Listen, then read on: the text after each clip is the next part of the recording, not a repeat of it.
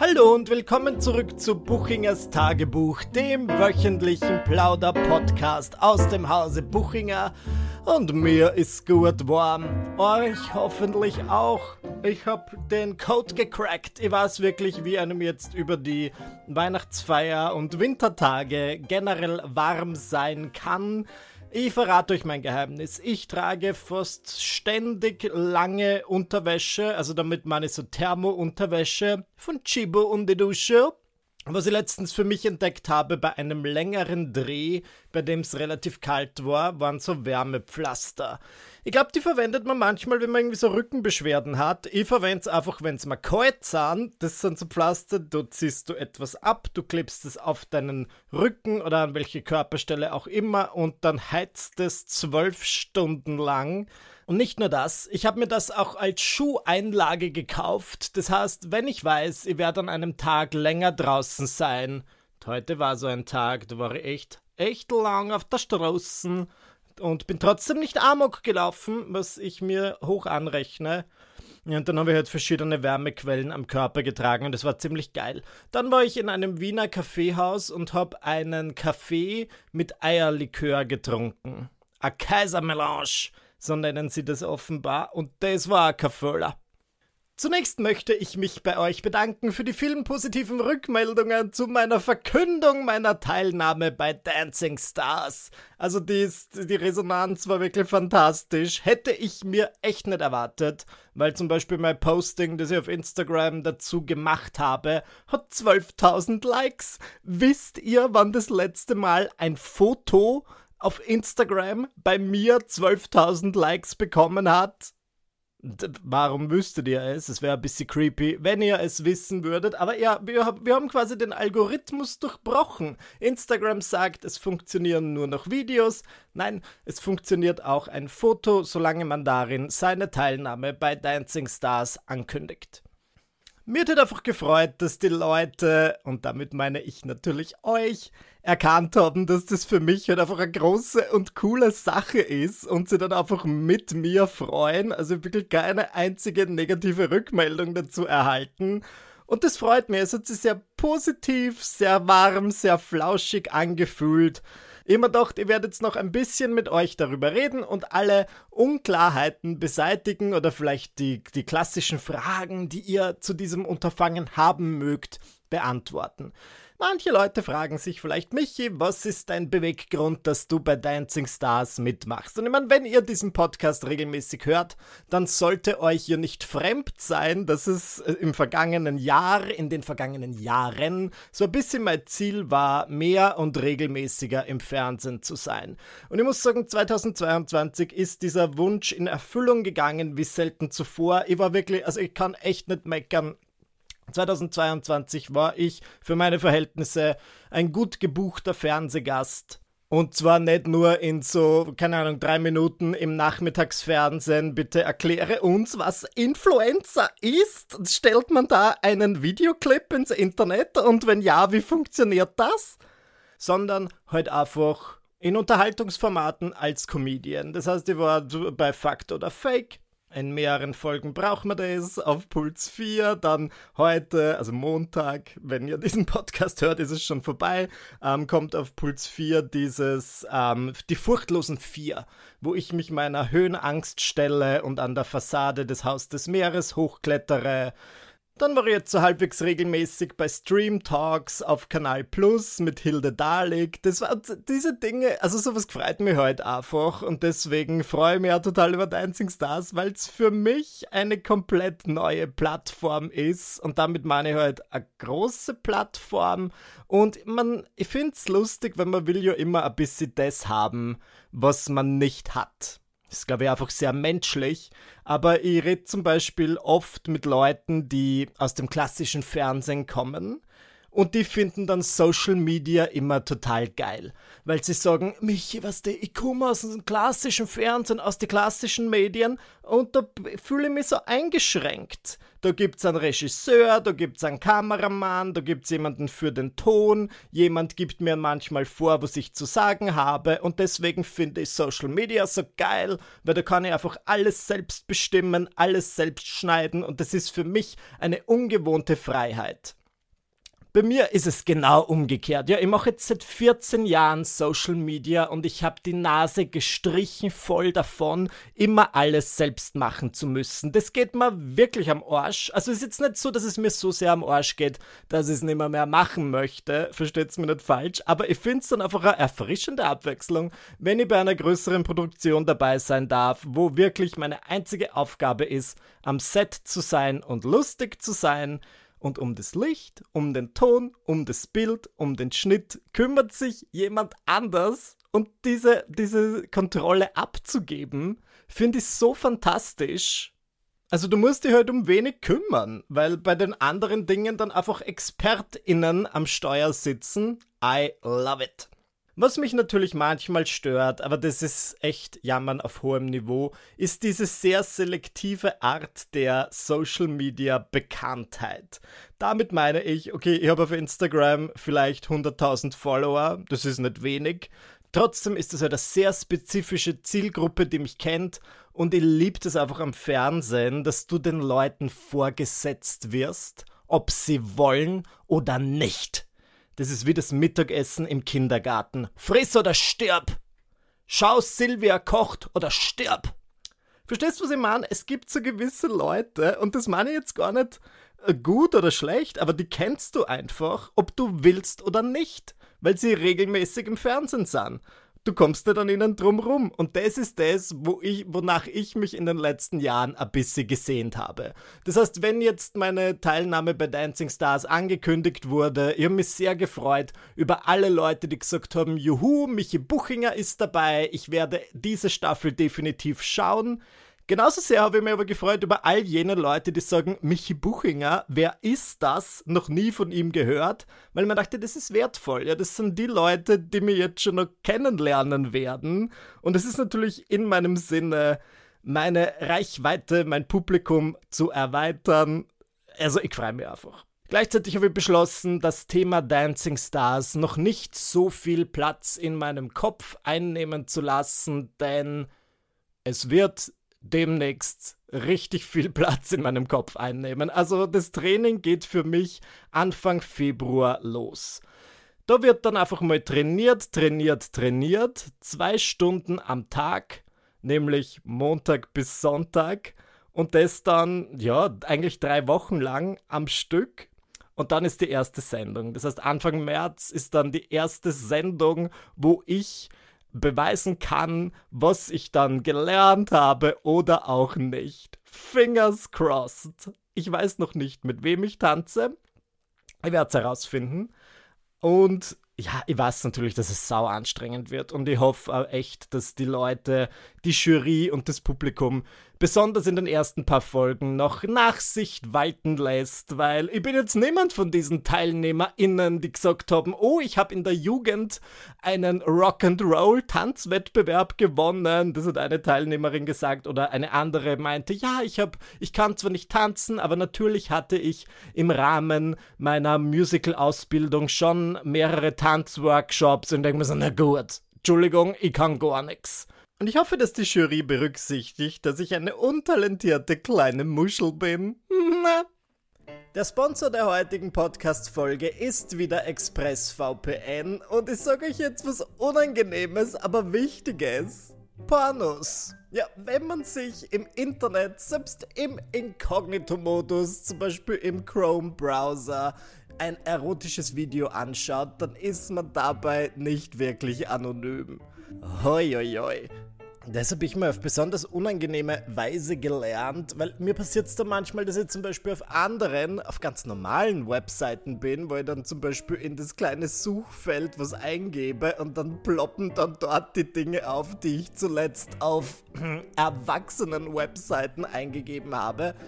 Und wenn neben mir jemand sitzt, ist das äußerst unangenehm. Grundsätzlich hat mir das aber schon zum Nachdenken gebracht, ja, und es werden ja Geräte verwendet von der Regierung, um unsere Bewegungen und in vielen Ländern auch unsere Internetaktivitäten zu verfolgen. Ich muss sagen, da ist es mir natürlich mega unangenehm, wenn auch meine, äh, St mein Streamverhalten zu späterer Stunde getrackt wird. Deswegen verwende ich in solchen Situationen und in vielen anderen ExpressVPN, denn das ist eine der besten Möglichkeiten, um eure Online-Surf-Aktivitäten privat zu halten. Wenn ihr ExpressVPN verwendet, wird eure Internetverbindung über einen sicheren, verschlüsselten Server umgeleitet, sodass ihr anonym im Internet surft, ohne dass euch irgendjemand über die Schulter schaut. Die Bedienung ist sehr einfach und ich persönlich verwende ExpressVPN, wann immer ich online gehe und ich empfehle euch allen da draußen dasselbe zu tun. Sicher ist sicher. Wenn ihr also auch der Meinung seid, dass eure Daten nur euch etwas angehen, dann sichert euch mit dem am besten bewerteten VPN auf dem Markt ab. Geht auf expressvpn.com-buchinger und ihr erhaltet als treue HörerInnen von Buchingers Tagebuch drei extra Monate ExpressVPN gratis zu eurem Jahresabo dazu. Alle Infos dazu findet ihr auf ExpressVPN, das buchstabiere ich, expressvpn.com Schrägstrich Buchinger. Und alle Infos sowie den Link gibt's natürlich wie immer in den Show Notes. Ich wünsche euch sicheres Surfen und viel Spaß. Wie geht's euch eigentlich so von der Laune her? Ich muss sagen, dass ich ja gehofft hatte, dass äh, mich der Weihnachtsstress dieses Jahr nicht ereilen würde, weil ich ja doch Anfang Dezember zwei Wochen lang krank war und das dann alles so ein bisschen an mir vorüberziehen habe lassen. Aber ich war heute in der Innenstadt, wie vorher kurz angesprochen, und es hat mich einfach so fertig gemacht, dass so viel los war und ich, hab, ich war einfach mit meiner Mutter und meinem Freund Dominik unterwegs und ich lüge euch nicht an, wenn ich sage, ich habe in, ich musste, wie, ähnlich wie Josef und Maria, musste ich in drei verschiedene Altwiener Kaffeehäuser gehen, bis ich dann irgendwo einen Platz bekomme. Und das fand ich, das hat mir, ich war, ich war schon von Anfang an am Morgen schlecht drauf. Und das führt mich zu einer These, die, an die ich wirklich glaube. Schlechte Laune ist wie ein Staffellauf.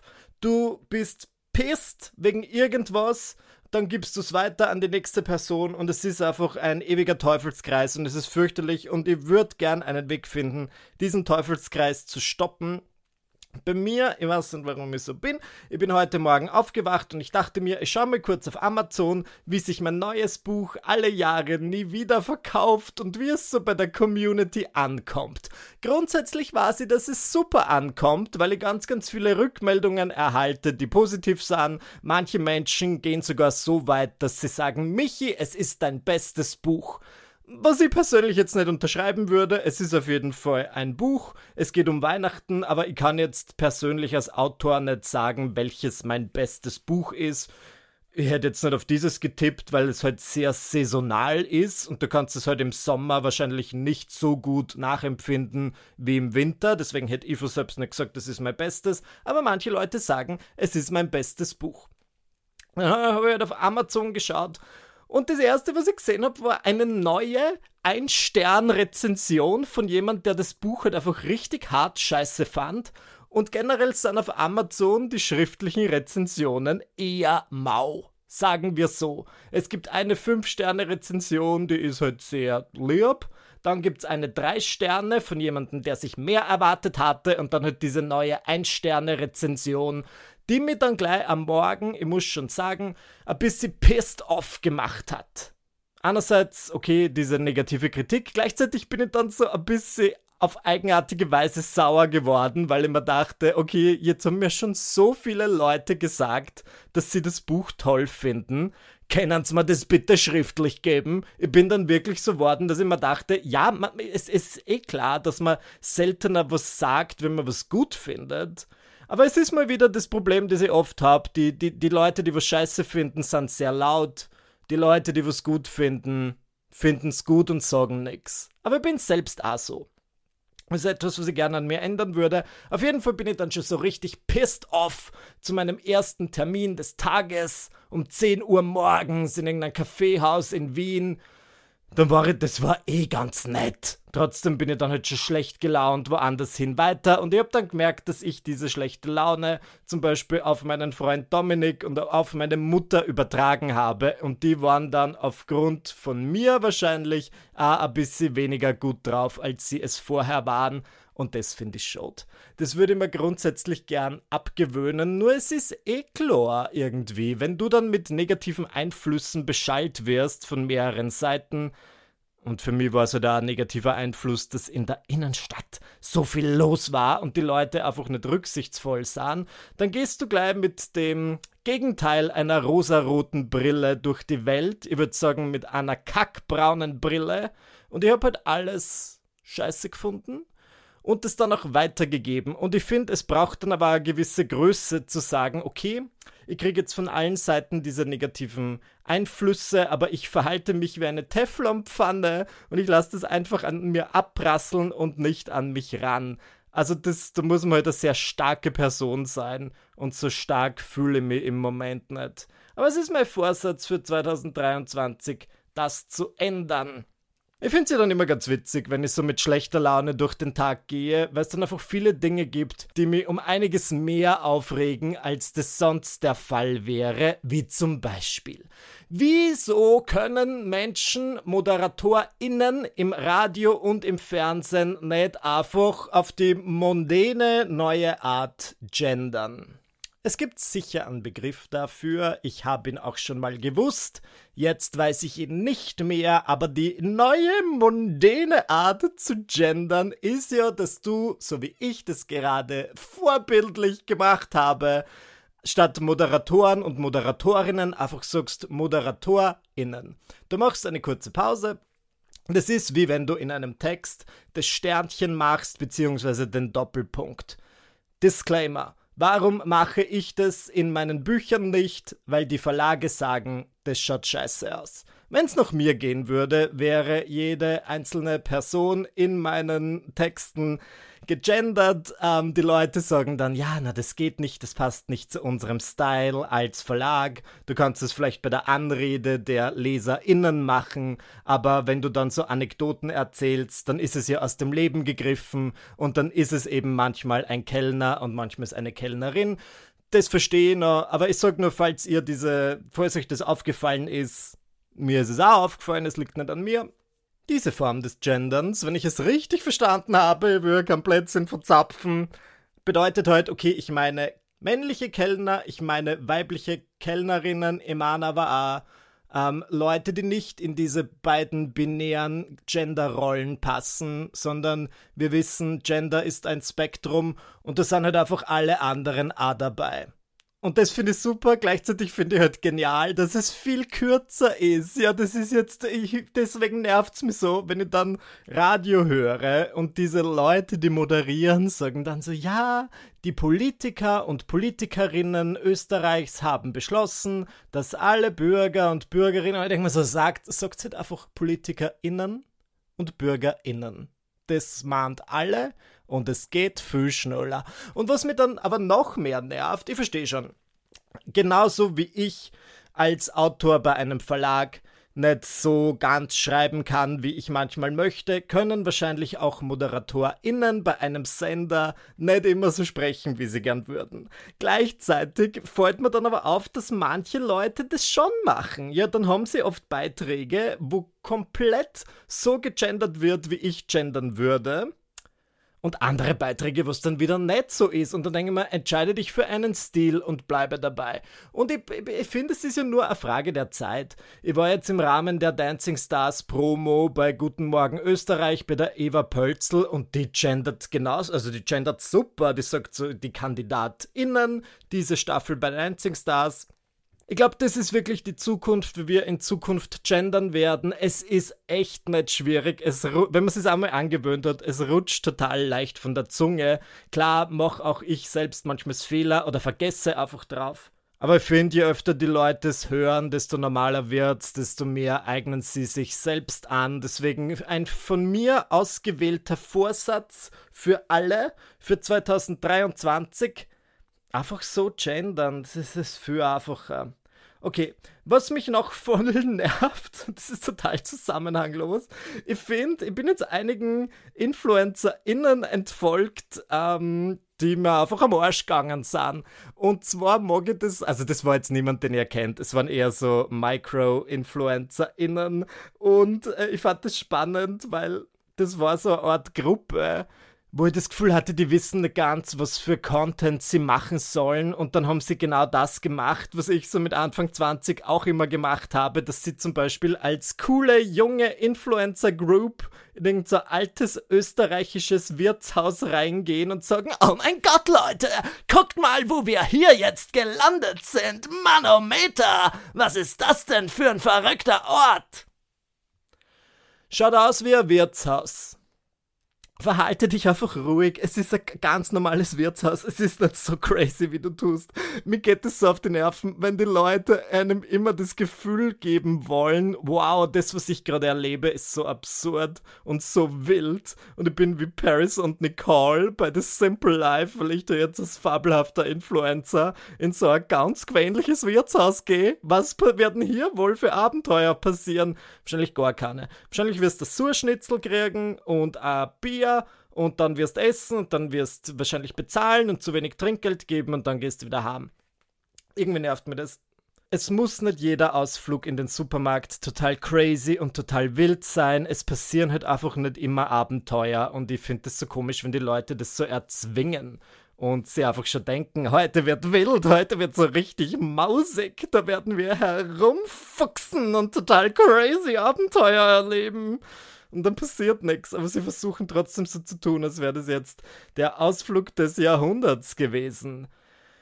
Was ich einmal voll blöd finde, aber das höre ich zum Glück in meinem Kontext nicht so oft, ist, wenn Freundesgruppen sich selbst und die Mitglieder dieser Freundesgruppe als Deppen bezeichnen oder Idioten und sagen, wir sind solche Idioten, die Deppengruppe ist wieder unterwegs.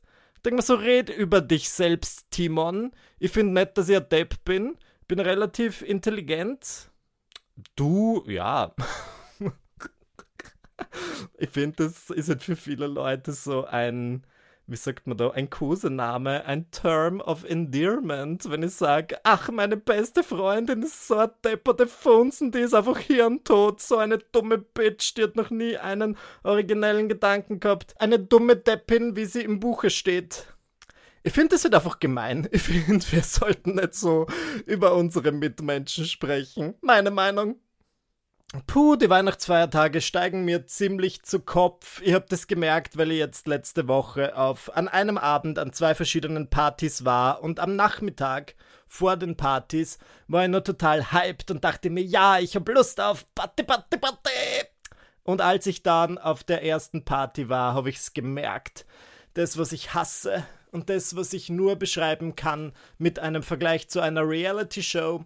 Manchmal gehe ich wohin und ich fühle mich wie Bethany Frankel in der siebten Staffel von The Real Housewives of New York, als sie nach ihrer, ihrer vierjährigen Pause zurückkommt und plötzlich mit niemandem reden möchte. Ja, sie ist dann die neue Housewife, obwohl sie früher schon mal dabei war und sie wird zu all diesen Partys eingeladen und sie möchte einfach mit niemandem reden, sie möchte keine neuen Leute kennenlernen und manchmal, früher konnte ich das nicht nachvollziehen, aber in letzter Zeit bin ich manchmal auf Partys, es muss nicht mehr eine Party sein, es kann auch einfach eine größere Runde sein und ich möchte mit niemandem reden. Zumindest mit niemandem, den ich noch nicht so gut kenne. Und ich finde das schwierig, weil das war, ich kann mich erinnern, irgendwann im, im Jahr 2014 sicher auch ein Punkt auf meiner Hassliste, wo ich gesagt habe, ich finde das so nervig, wenn Leute einfach nicht gut drauf sahen, total asozial sahen und dann auf eine Party gehen.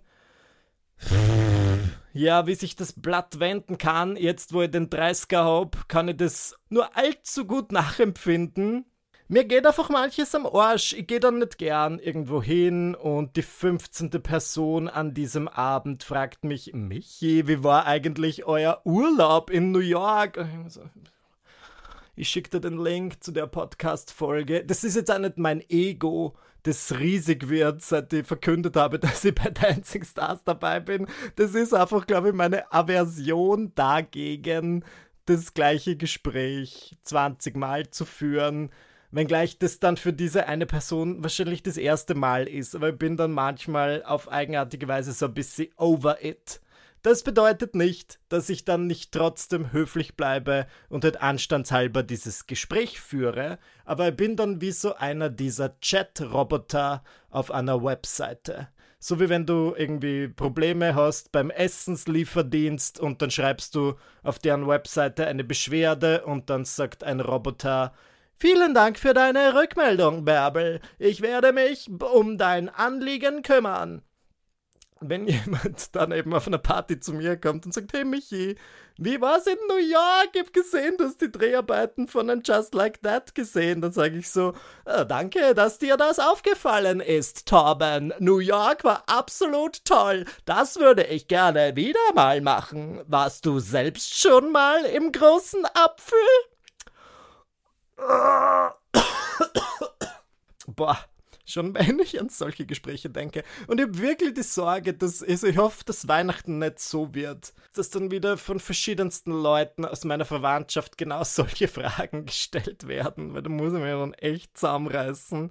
Naja, wir hören uns ja jetzt gerade das letzte Mal vor Weihnachten. Das ist natürlich ein bisschen schade, aber ihr werdet mir dann danach direkt wieder bei euch melden. Wie ihr wisst, beende ich jede Folge meines Podcasts mit einem Song.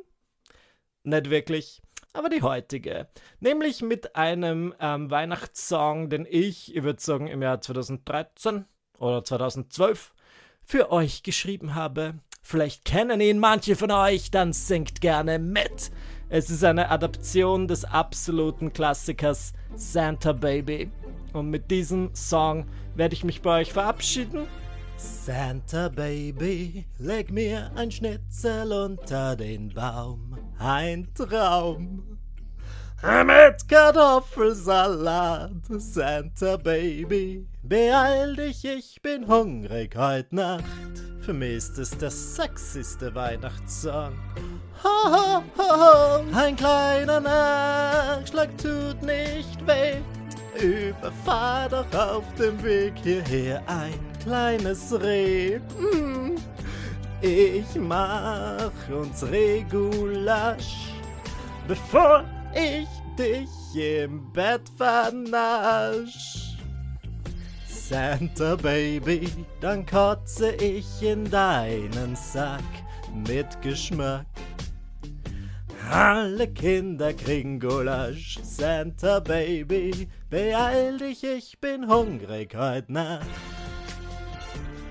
Beeil dich heut Nacht. Ja! Frohe Weihnachten. Ciao.